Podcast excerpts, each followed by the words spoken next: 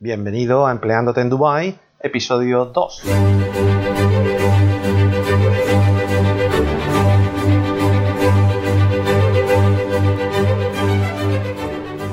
Este podcast está realizado por Antonio Gámez y surge a partir de la necesidad de información y referencias del mundo del trabajo para la comunidad de habla hispana. Empleándote en Dubai es una iniciativa sin ánimo de lucro para ayudar a aquellas personas que buscan su primer empleo o mejora de su empleo actual. También queremos ser el punto de encuentro de todos aquellos de habla hispana en esta situación a través de reuniones mensuales, presenciales en los Emiratos y más concretamente Dubái, gracias a la Universidad Católica de Murcia, la UCAM, que nos cede sus instalaciones de manera gratuita para realizar una reunión mensual.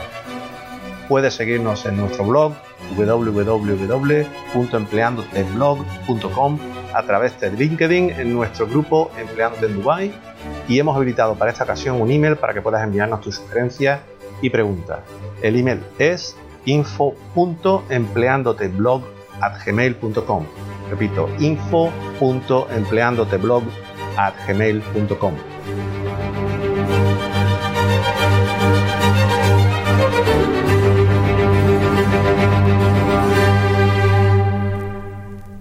Bueno, pues en el episodio de hoy tenemos a Jordi Torné, una persona que por su experiencia en los Emiratos Árabes Unidos y su larga trayectoria profesional nos va a ayudar muchísimo para comprender un tema en el que todos nos estamos viendo envueltos estos días y que a pesar de no ser novedad tecnológica, sí lo es por obligación en el tema laboral, que es el teletrabajo. Jordi es eh, un experto en tecnología de la información con amplia experiencia de más de 25 años en estos temas. Bienvenido, Jordi. Hola, buenos días. Muchas gracias, ah, Antonio. Eh, Jordi, cuéntanos antes que nada cómo llegas a Emiratos y cuál es tu experiencia laboral, qué son las cosas que más te sorprendieron al principio de tu visita. Bueno, yo he llegado a los Emiratos ah, de rebote, digamos, como, como muchos. ¿eh? He llegado de marido de... Fue a mi mujer a la que ofrecieron un trabajo en la universidad aquí, que como todos al principio un poco reticentes a venir a los Emiratos por aquello de quizás los prejuicios que tenemos u otros, pero creo que la llegar a hacer una visita corta ayudó mucho a ver que los Emiratos son algo muy distinto a lo que quizás ah, estamos acostumbrados o creemos pensar en los países árabes. Es, es un país muy occidental en muchas cosas, a la vez que tiene toda la cultura árabe y musulmana la tienen muy arraigada. ¿Tú recomendarías a aquellos que se lo están pensando eh, venir aquí a trabajar y por qué recomendarías o por qué no recomendarías venir a trabajar? A ver, yo creo que es un país ah, donde hay mucho por hacer. Esa es una de las grandes cosas que tiene, tiene el país. Quieres, es un país que ha surgido de prácticamente el cuarto mundo hace 50 años a querer ser el primer mundo. En muchas cosas lo está consiguiendo. Tiene sus historias porque, por ejemplo, temas culturales y temas ah, de tradición son muy difíciles de cambiar, pero ellos están haciendo un gran esfuerzo y tienen grandes ventajas. Han hecho, han cuidado mucho la educación, han cuidado mucho las infraestructuras, los negocios, al mismo tiempo que preservan la cultura y sus tradiciones. Dan una gran bienvenida a todos los de fuera. Tenemos que considerar que es uno de los países donde la población local es un porcentaje ínfimo, o sea, salvo Qatar y los Emiratos, en la mayoría de los países eh, la población es local, la mayoría, en estos dos no, o sea, son poblaciones donde ronda pues el 15% de población es local, todos los demás somos extranjeros. Todos somos bienvenidos porque todos somos de fuera.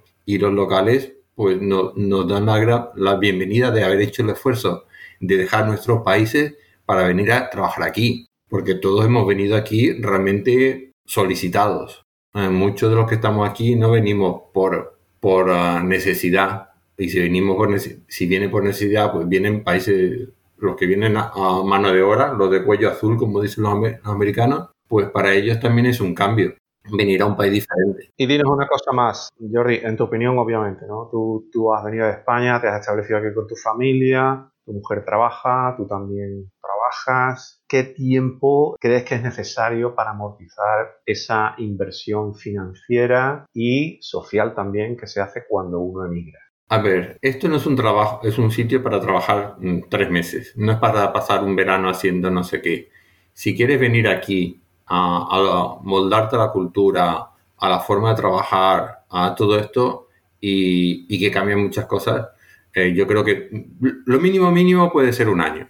Sea, hay mucha gente que viene aquí por, porque hay un proyecto de todas estas constructoras españolas que están aquí, eh, que vienen por un año, dos años. Ellos lo disfrutan porque todo es novedad, todo es no sé cuánto. Entonces hay un periodo después de que dice, pues mira, me empiezo a cansar de, de, estar todo aquí, tan separado de la familia, tan lejos del país, de los amigos, pero al cabo de otro tiempo, si llevas más años, tengo a mis amigos que llevan aquí muchos años, que ya es al revés, ya es su país. Han hecho sus su amistades, han hecho familia, han hecho de todo en este país y ya ni se lo plantean el, en irse a otro sitio. Hay ese, ese periodo de entre un año y tres, que está muy bien, y luego ya eh, estará el de los siete u ocho para adelante, donde ya eres del país prácticamente. Hoy estás aquí para, para hablarnos de algo que es tu especialidad, que como hemos dicho antes es algo que en principio lleva muchísimo, que existe desde hace muchísimos años, pero que sin embargo eh, ha pillado a todo el mundo por sorpresa y es el tema del teletrabajo. Tú eres un verdadero experto en esto porque llevas más de 20 años haciendo teletrabajo y además eres consultor informático. ¿Qué hábitos y, condiciones se necesitan para el teletrabajo y en qué entornos realmente se puede aplicar o no? A ver, eh, claro, el teletrabajo depende claramente de, las funciones que has de desarrollar en el trabajo. Hay dos casos de, teletrabajo que yo creo que hay que destacar, que es teletrabajo permanente y el ocasional o, periódico. No es lo mismo que diga, ah, pues me quedo un día de semana en casa y hago trabajo, teletrabajo, y los otros días estoy en la oficina. No es lo mismo. Cuando tú estás todo el día teletrabajando, tienes que considerar que tu entorno de trabajo es tú y un ordenador con el cual te comunicas con el mundo, realizas tu trabajo, todo está a través de él. Eh, si es un día, pues mira, no pasa nada. Un día que tengo que hacer pues unos documentos o, rellenar unos informes o, desarrollar software que yo, por ejemplo. Pero al día siguiente estás de nuevo con el equipo, trabajando, te reúnes, te vas a tomar un café, haces otro tipo de variedades. Con lo cual hay que tomar mucho en consideración estas dos posibilidades. De hecho, yo empecé haciendo teletrabajo esporádico, es decir, dos días a la semana en, casa y tres días en la oficina. Eso pues es una transición muy suave. Ahora que nos ha pasado a todos con lo de la crisis esta del coronavirus es que de repente se han visto que se han tenido que quedar en casa. Entonces, ¿qué tiene que hacer el trabajo? Pues tienen que cambiar la mentalidad, porque ya no es que le pregunto al lado algo o me levanto un momento para no sé qué, porque hay alguien que te está esperando. Es una relación que es distinta, tanto con los compañeros como con el cliente o con tu proveedor. Es una relación que hay que acostumbrarse a ella y tiene sus pros y, y sus contras, como en todas las cosas. La soledad, quizás es la sensación de soledad, de estar solo encerrado en una habitación, lo que peor se lleva. ¿Podrías contarnos, contarnos las principales ventajas e inconvenientes?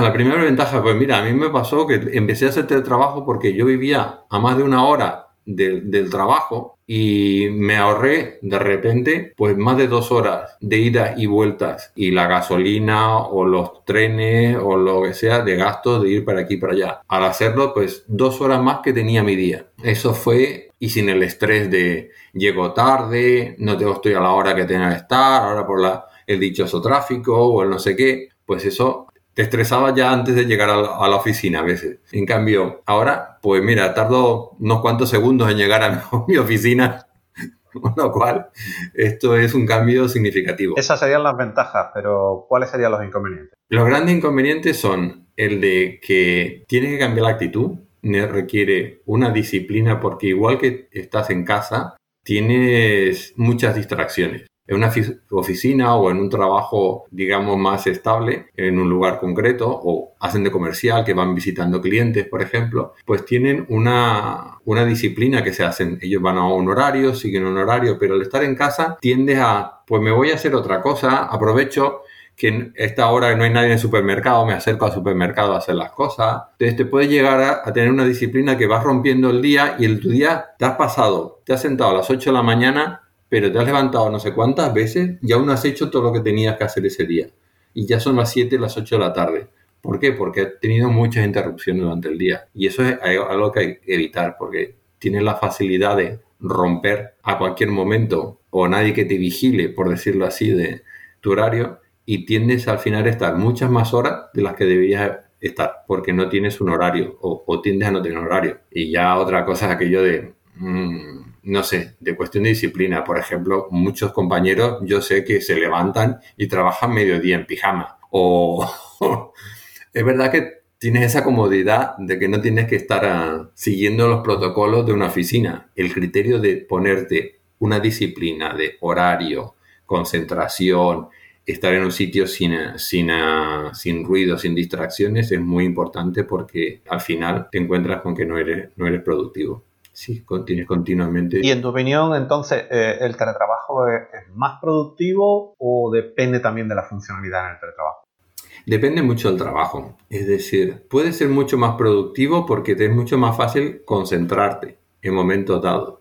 En otros casos es más complicado porque a veces si, si dependes mucho de alguien al lado tuyo, no lo, puedes no lo tienes tan a mano o, o, no sabes cuándo está, porque a veces cuando entraba alguien en la oficina, pasaba alguien, lo podías coger por el cuello, oye, explícame esto que estoy atascado, no sé qué. Ahora no puedes. O sea, ahora puedes enviarle un mensaje, esa persona no te, eh, no, no te responderá inmediatamente, te dirá, bueno, luego te lo hago o te lo explico cuando tenga un rato, pero esos dos minutos, esa interrupción en dos minutos, para tener una respuesta, no la puedes tener. Es muy complicado. Sí, pero estás mencionando el caso de tener que trabajar en teletrabajo con un equipo de personas también en teletrabajo. Y eso sin duda es otra, otra interesante pregunta en ese tema, ¿no? O sea, ¿cómo se solventa la diferencia cultural y la distancia entre trabajadores? Es decir, si estás solo, pues no hay, no hay problema, tú lo controlas todo. Pero si estás haciendo un equipo de teletrabajo, que es lo que está ocurriendo hoy día con muchísimas empresas, ¿cómo motivas y cómo solventas la diferencia cultural y, el entendimiento y cómo, cómo haces equipo con esa idea. Yo creo que el, el, trabajar en equipo y trabajar en autónomo, hay dos casísticas. Hay el autónomo que, que realmente lo que se dedica es a tratar con clientes y, proveedores y continuamente tiene que estar al teléfono. Por ejemplo, o los teleoperadores. Los teleoperadores, muchos de ellos trabajan en su casa. Ellos siguen una, una, una pauta que se las marca la, la aplicación. Les entra la llamada una detrás de otra y las tienen que contestar una de otra. Lo único que pueden decir es pues, al sistema decirle, pues ya no me pase más llamada que me voy a tomar un, un respiro ¿ah? en un momento dado. Pero su trabajo es continuo. Entonces, hablan con una persona y responden, una comunicación constante. Hay el autónomo que, por ejemplo, hay muchas empresas de peritos, por ejemplo. Un perito para un tema. Entonces, pues se le pasa un montón de información de un evento que ha pasado, pues el perito tiene que evaluarlo, a sacar un informe. Tiene muy poca interacción continua. Él recibe una serie de información, está uno o dos días analizándola, haciendo un informe de cuánto y devuelve. Entonces, es realmente concentración total que requiere ese momento para estar haciendo y lo puede hacer. Trabajar con un equipo es bastante más complicado porque si vas constantemente necesitando gente, con los otros son interrupciones. Normalmente tú puedes tener una conversación con alguien, pero la tienes con uno. Si vas a tener conversación con más de uno, ya empieza, monta una reunión para discutir este tema, ¿vale? Entonces es una interrupción de todo el equipo. Pero dime otra cosa que también eh, tiene muchísimo valor para la gente que nunca ha estado en teletrabajo, etcétera.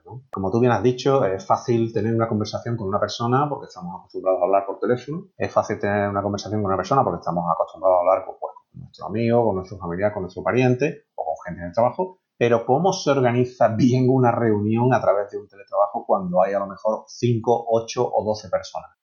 Una de las cosas que dice, todas las reuniones son productivas si las reuniones están preparadas y esto da igual para que sea física que sea, que sea virtual. Lo que uno no puede es presentarse a una reunión sin una agenda y sin tener claro de, qué, de qué, cuáles son los temas. Yo estoy acostumbrado a las reuniones de trabajo al principio eran muy grandes. Cuando empezaba a hacer esto eran una hora, dos horas, a pasar a, tener reuniones de, un equipo de 20 minutos y estás 10 personas. Pero es, esto es, hay este problema, pues, eh, ¿quién se encarga de resolverlo? Fulanito, menganito, pumba.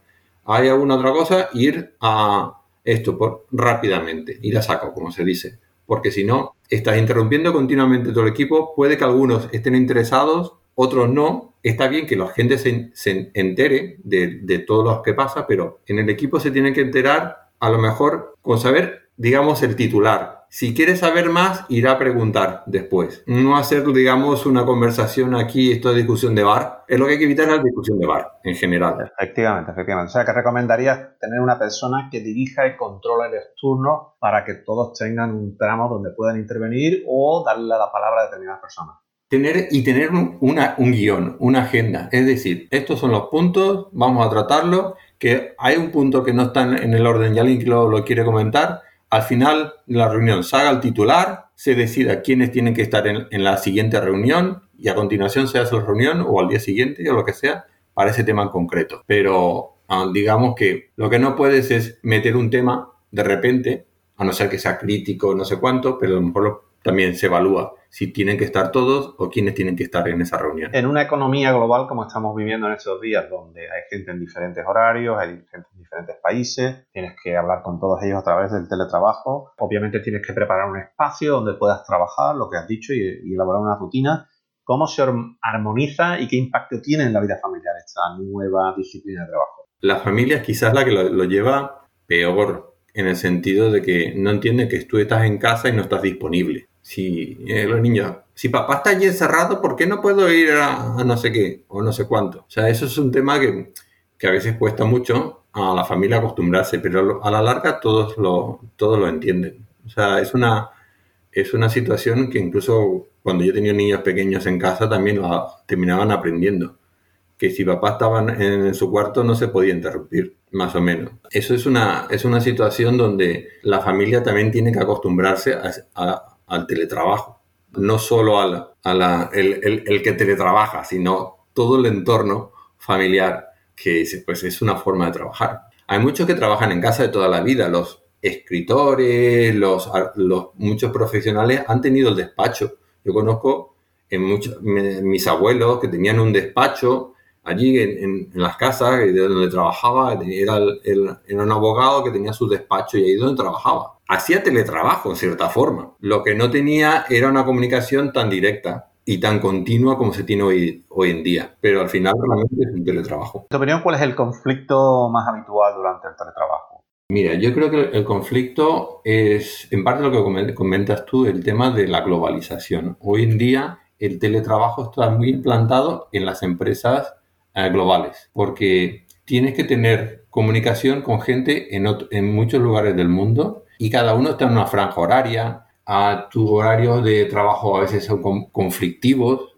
en el sentido de tener gente que está trabajando en California, otros están en la India, otros están en España y otros están como yo en los Emiratos. Y hacer una reunión ya no son los 20 minutos de reunión o la media de la reunión, sino que a uno es las 6 de la mañana, el otro es el mediodía, el otro es las 3 de la tarde y el otro son las 8 de la tarde. Entonces tienes que poner todas tus reuniones en una franja muy pequeña, que es la que, digamos, de tu día, porque todos tienen que coincidir, por decirlo así. Pero al mismo tiempo tienes que hacer que esa franja no coincida con, con tus actividades diarias. La hora de recoger a los niños del cole, la hora de no sé qué o la hora de no sé cuánto. Y entonces un buen día llega tu jefe eh, hay mucha gente en la oficina, hay diferentes grupos de personas y les dicen a todos, bueno, ahora se van a casa, vamos a hacer teletrabajo, tú me organizas una, una reunión el día 12. Eh, ¿Qué aplicaciones crees o recomiendas que tienen un impacto positivo en el teletrabajo?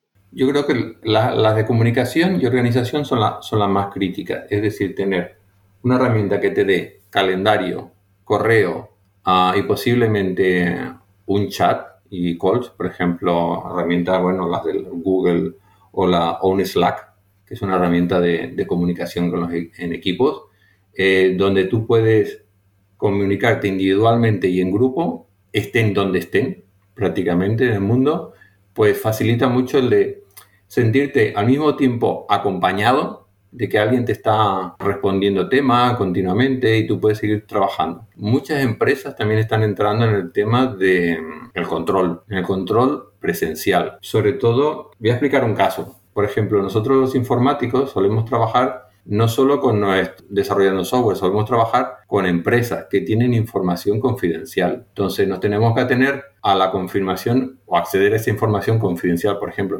imagínate que es una entidad bancaria. Nosotros firmamos un acuerdo de no confidencialidad, de que no vamos a hacer todas esas cosas. pero haciendo teletrabajo, ¿quién le garantiza al banco que eres tú el que ha firmado el papel es el que está haciendo teletrabajo o no es otra persona y el que está accediendo a esa información. Entonces, muchos de estos sistemas requieren que no solo te autentifique con huellas digitales o cosas por el estilo, sino que además te hagan reconocimiento facial cada 10 minutos. O sea, para comprobar que no es otro, cosas por el estilo. O sea, hay una serie de circunstancias que pueden a veces parecer extremistas, porque, claro, porque hacerte una foto cada 10 minutos para comprobar de que eres tú el que está delante de la pantalla y no es otro, pues tiene su, su digamos, su invasión a la privacidad. Imprivacidad porque estás en tu casa. Por supuesto. Porque si estuvieras en la oficina no se consideraría invasión a la privacidad. Es, es una situación donde, digamos que hay mucha gente que es muy reticente a ello, pero realmente es la misma situación. Tú cuando te vas a una oficina estás trabajando y la gente ve que eres tú, cómo vas vestido, te pueden criticar, pues te puedes hacer bromas contigo que a lo mejor no la van a hacer cuando estás en tu casa porque no te ven. Hay una presencia física que dices, bueno, estás físicamente, no hay una invasión de la privacidad, pero sí, Sí lo hay, porque si incluso tú contestas una llamada que alguien te llama para, para tu madre o tu madre, cuando contestas la oficina, media oficina se entera. Pero entonces tú crees que en los tiempos que corren habrá por parte de las empresas de aquí a poco la petición de que tengas experiencia en teletrabajo, el teletrabajo va a crear más puestos de trabajo o va tal vez a reducir o digamos que degradar el tipo de trabajo? No, a ver, una de las razones que, que, tienen teletrabajo o que las empresas van al teletrabajo es reducen oficinas, no requieren tanto espacio en oficina, requieren mucho menos gastos de inmovilizado, como dicen ellos, dicen, pues ya no tengo que tener una oficina tan grande, no tengo que tener tantos medios, puedo tener una empresa sin la necesidad de alquilar un local tan grande o de una serie de, de medios de trabajo tan grandes. Con darle a alguien un, portátil y conexión ya es suficiente. Con lo cual, por un lado tienen una reducción de gastos, ¿vale? Pero por otro lado pueden tener a una gente que por su entorno es más productivo, puede dedicarle más horas de trabajo. O sea, yo recuerdo que cuando estábamos trabajando en España, que ya empezaban a, ver gente de hacer teletrabajo, sobre todo empezaron a hacer, la empresa fue a fomentar la conciliación familiar que se dice y se le ofrecía pues a tanto a hombres como a mujeres el de que trabajaran en casa cuando tenían los niños muy pequeños. O sea, muchas continuaron la, baja maternal en, con un teletrabajo. A ellas le venía estupendo porque se evitaban los desplazamientos, se evitaban los... y tenían un horario más libre por decirlo así. Para esas circunstancias, pues les vino de maravilla el de poder hacer un teletrabajo. Que al cabo de, de los dos, tres años volverían a la oficina, bien, genial. Que tenían sus pros y sus contras, sí, claro, echaban de menos el poder aislarse. Él dice, pues me salgo de casa y me puedo ir a algo donde me olvido de mis problemas del día a día de mi casa. Pero ¿no crees que el teletrabajo, al liberar la situación geográfica del trabajador, abre la puerta a un trabajador de cualquier parte del mundo? Por ejemplo, en el caso específico de España, yo puedo contratar a un teletrabajador eh, de Barcelona que vive en Barcelona, pero también puedo contratar a un teletrabajador para una empresa de Barcelona que trabaja o que vive en Chile o en la Patagonia, ¿no? Por decir algún ejemplo. A ver, yo he estado trabajando para una empresa donde de sus 4.200 empleados, 20 trabajaban en oficina. Todo el resto trabajaba en su casa. Yo he tenido reuniones con una persona en California, otra en Brasil, otra en Rusia, o dos o tres en Rusia, otra en Canadá, hasta el último que estaba en Vladivostok, allá lo, lo más lejos de Siberia que se puede estar. Y mientras uno era las 6 de la mañana, para el otro era la 1 de la mañana del día siguiente. ¿Vale? ¿Por qué todo este mundo? Porque todos ellos, o sea, digamos, la empresa había escogido a estos trabajadores por su capacidad y no por su ubicación física. Ellos los contrataron porque cumplían con los requisitos que querían, tenían, pues mira, tú puedes eh, hacer este trabajo, tienes todos los requerimientos, cumples tu currículum no sé cuánto, yo no necesito que te desplaces a no sé dónde. Para mucha gente que puede tener una capacidad muy buena, pero por su entorno pues está en un sitio muy alejado. O sea, yo conozco gente de que les encantaba, pues dice, ya no tengo que ir a la ciudad,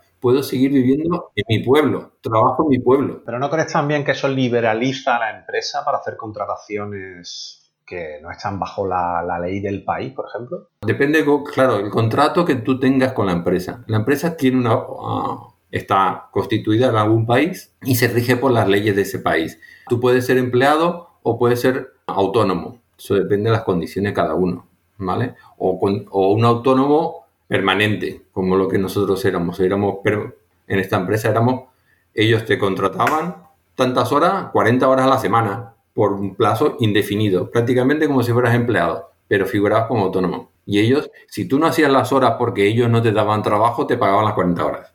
O sea, realmente era como un sueldo, claramente. O sea, no es, no es aquello de si trabajo poco, eh, cobro poco, si trabajo más, cobro más. No, 40 horas. Esa es una situación.